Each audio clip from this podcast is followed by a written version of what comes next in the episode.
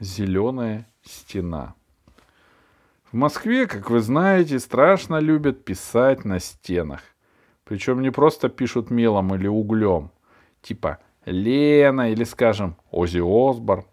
Это уже не так модно, как раньше, хотя и сейчас, конечно, случается. В любом уважающем себя дворе, на любой уважающей себя стене, по сегодняшним стандартам, должно быть написано что-то очень крупное.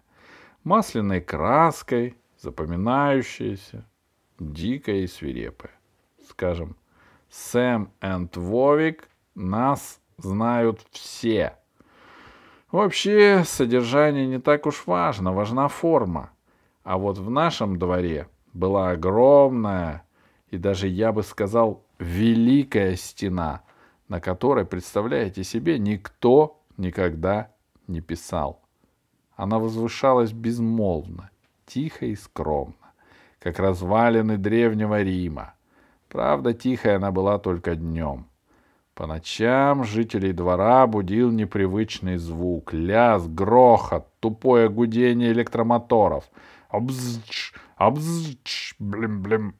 Раздавались также человеческие голоса, даже вроде крики, даже можно было разобрать. «Петров! Петров, Майна! Тебе говорю! Спокойно, Майной! Спокойно!»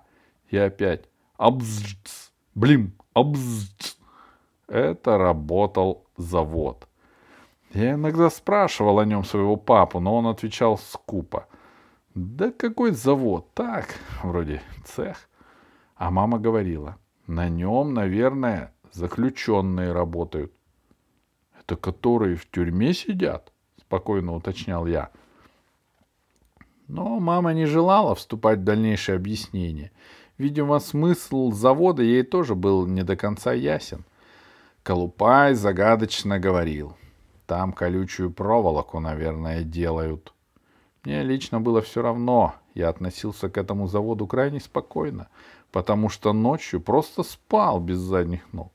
Зато я очень любил заводскую стену, которую можно, которая важно выступала наш двор этим странным углом. Только к нам этот угол был обращен не острием, а наоборот пустотой, то есть образовывал нишу. Стена была кирпичная и покрашенная при этом в густой темно-зеленый цвет. — Да ладно, стена, — сердился Колупай. — Хочешь, перелезу? — Ну, перелезь, перелезь, — начинался тут же галдеж. Тогда Колупай брал с земли камень и бросал на завод. Это была его любимая шутка.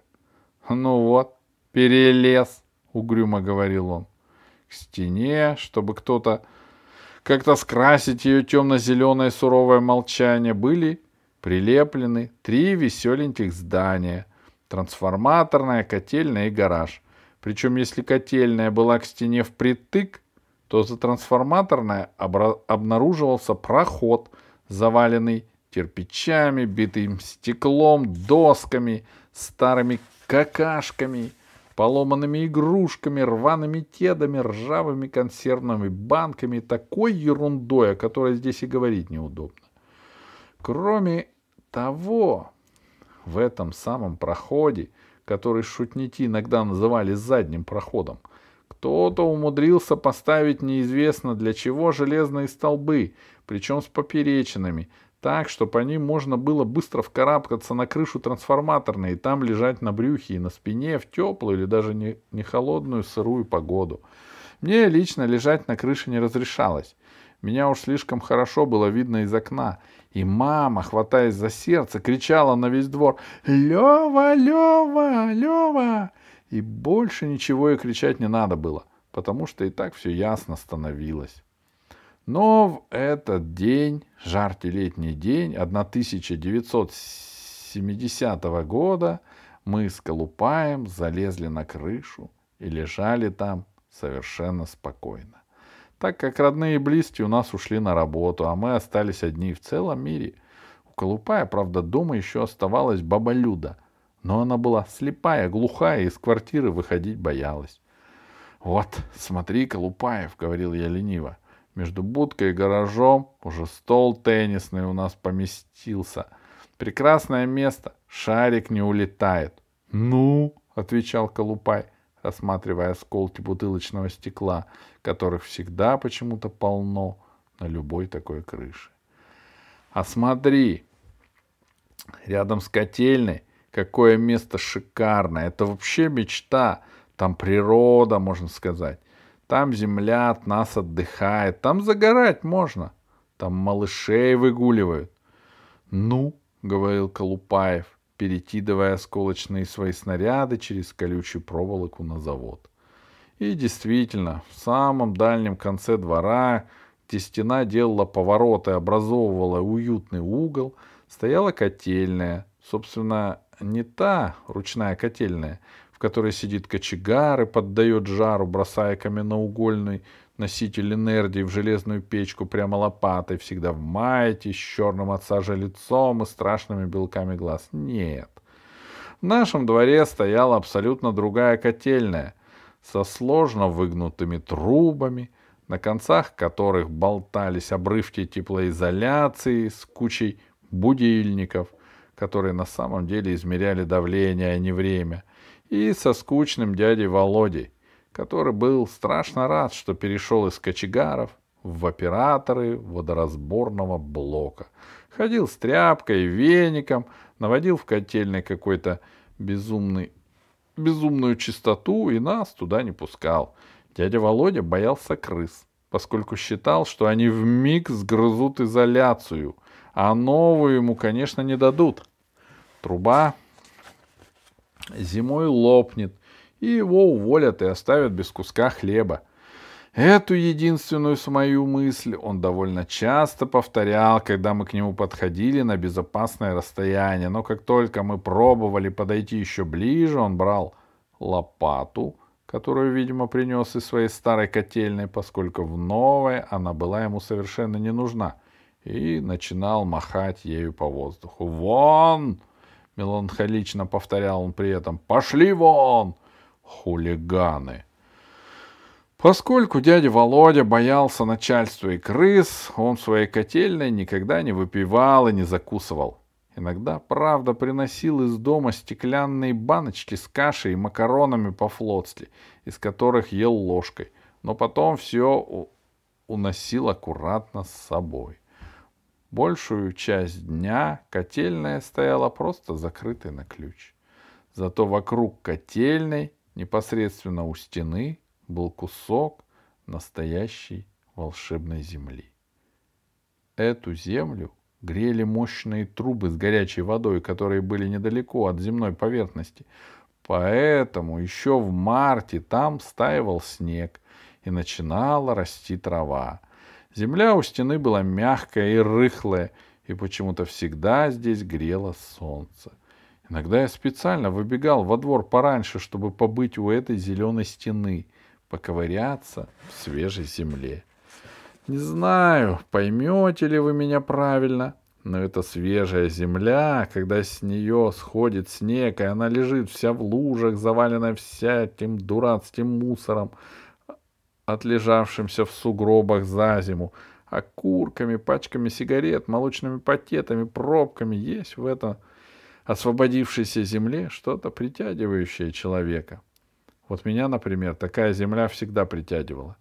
Я просто не мог ходить весной только по асфальту, а всегда брал из дома старый малышовый совок или ножик, или даже просто палку и шел ковыряться в почве.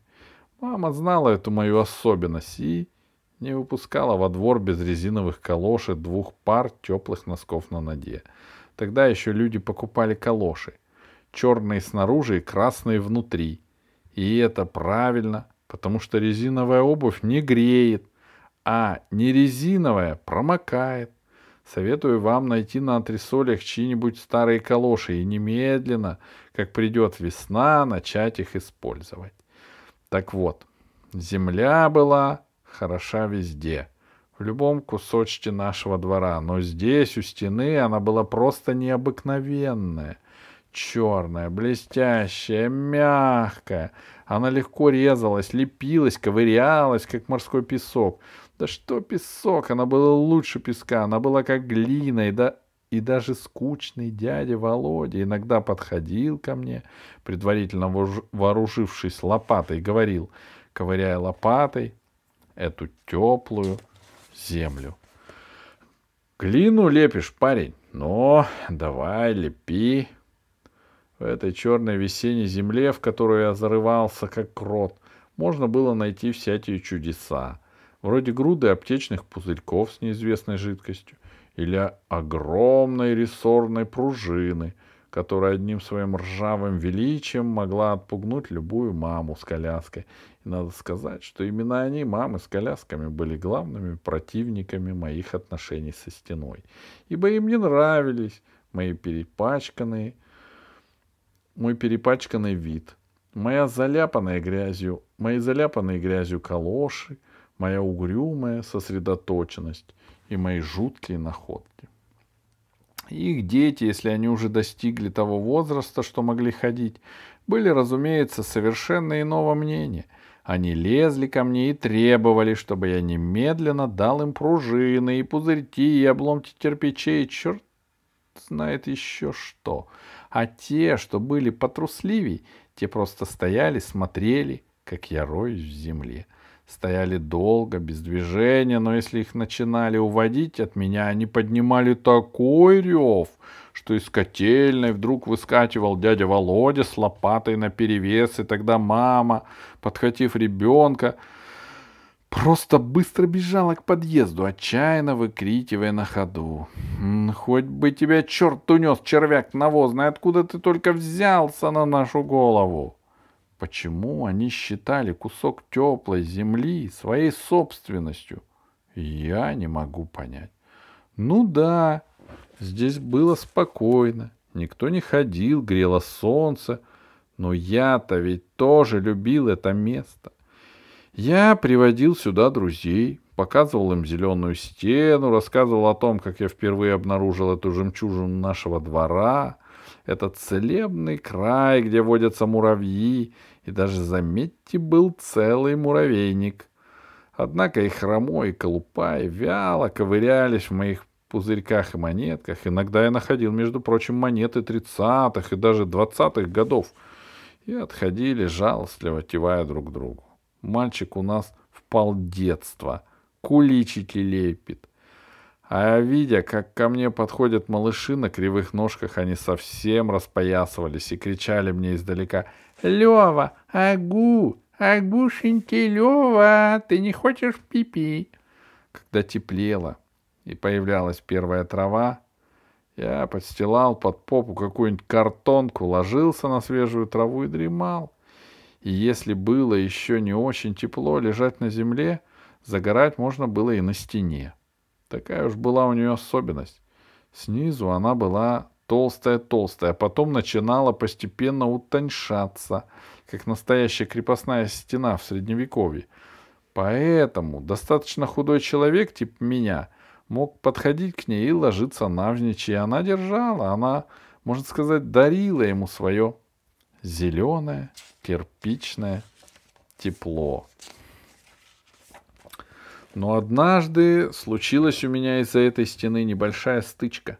Как-то раз разрыл я в земле кучу старых кирпичей, и тут Колупай подошел, взял обломок кирпича, попробовал и вдруг написал на стене неприличное слово, которое я здесь писать не буду, потому что вы его и сами, конечно, видели. Если не видели, потом увидите. — Ну ты что, Колупай, — сказал я, — зачем? — Ненавижу эту стену. — Вдруг сказал он. У меня прямо все оборвалось внутри. «Ты что?» — сказал я ему строго. «Это же граница нашего двора. Он без нее был бы совсем проходной». «Вот именно». «Что вот именно?» «Да ничего, хочу и пишу». И Колупай показал мне свое лицо, которое выражало какую-то непонятную скуку и даже тоску. «Здесь дети ходят». «Хочу», и пишу. Колупай снова стал писать уже другое слово. Но тут я не выдержал и отнял у нее кирпич, после чего он на меня сел и стал садиться на голову, чтобы было самым страшным оскорблением, и я нащупал кирпич и двинул ему по руке, когда он просто сунул кулаком под дых. И я покатился по своей любимой черной теплой земле и прикатился к стене. Я лежал у стены и думал, почему он такой дурак? Еще хочешь, сказал Колупай, что всегда говорят в таких случаях. Я все равно сотру, ты уйдешь, а я сотру. Вечером сотру, утром сотру, днем сотру. Я не дам тебе писать на этой стене, бормотал я. И Колупай тогда сел на корточки, заглянул в мои глаза и спросил. Ты что, не понимаешь? Там тюрьма. Туда мусора людей сажают. Откуда ты знаешь? ответил я. Там военный завод. Там детали делают для пистолетов Макарова. А кто делает? Кто? спросил меня Колупай. И тут я вспомнил, что когда-то давно у Колупая был отец, когда еще он был маленьким, а потом он куда-то исчез. Я хотел спросить, а что, твоего отца посадили? Но не стал. Просто поднялся с земли и стал стирать рукавом неприличное слово. «Дурак!» — сказал Колупай. «Зачем тебе эта граница? За каким фигом? Это просто тупая стена, неровная, даже мечом об нее не поддолбишь». И тут я понял, что Колупай меня действительно не понимает и объяснить нельзя. Впервые, в общем-то, я понял, что есть на свете такие вещи, которые объяснить нельзя и не получится. Колупай продолжал бросать на завод камни и прочую гадость.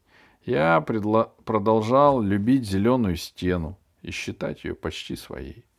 Так шло до того самого дня, когда мы с Колупаем лежали на крыше, и впервые меня оттуда никто не гнал. Как вдруг если бы я не лежал на крыше, а, скажем, стоял, я бы с крыши, наверное, упал. Через колючку лез человек.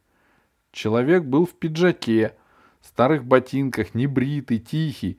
В кармане у него оттопыривался, оттопыривалась четвертинка. Ну, короче, это был дядя-алкаш. Сейчас говорят бомж. А тогда бомжей не было. Не было. Были просто такие дяди, которые которых все обходили за три метра. Он аккуратно перелез через колючку и спрыгнул на нашу крышу. Потом полез вниз. И тут у Колупая прорезался голос. «Дядь!» — подал он этот свой охрипший от удивления голос. «А там что? Завод?» «А кто его знает?» — сказал дядька. «Там тюрьма?» — спросил я. «Да какая тюрьма!» — засмеялся дядька. И тут же задумался. «Пацаны, у вас нет 10 копеек, на метро не хватает». Я дал ему 10 копеек и спросил, а что там? А кто его знает, пожал он плечами и спрыгнул вниз. Мы долго молчали, а потом Колупаев решительно сказал. Пойдем. Куда? испугался я.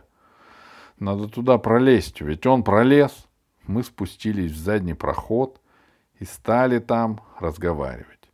Он же пролез, почему-то шепотом уговаривал меня Колупай.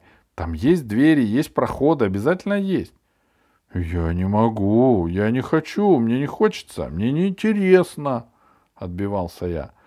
Но Колупаев не отпускал меня. Он вцепился в мои руки и потащил прочь из нашего двора. Так в один прекрасный день рухнула стена. Не в прямом, конечно, смысле. Оказалось, что эту стену можно даже перелезть. Оказалось, что где-то она образует проход.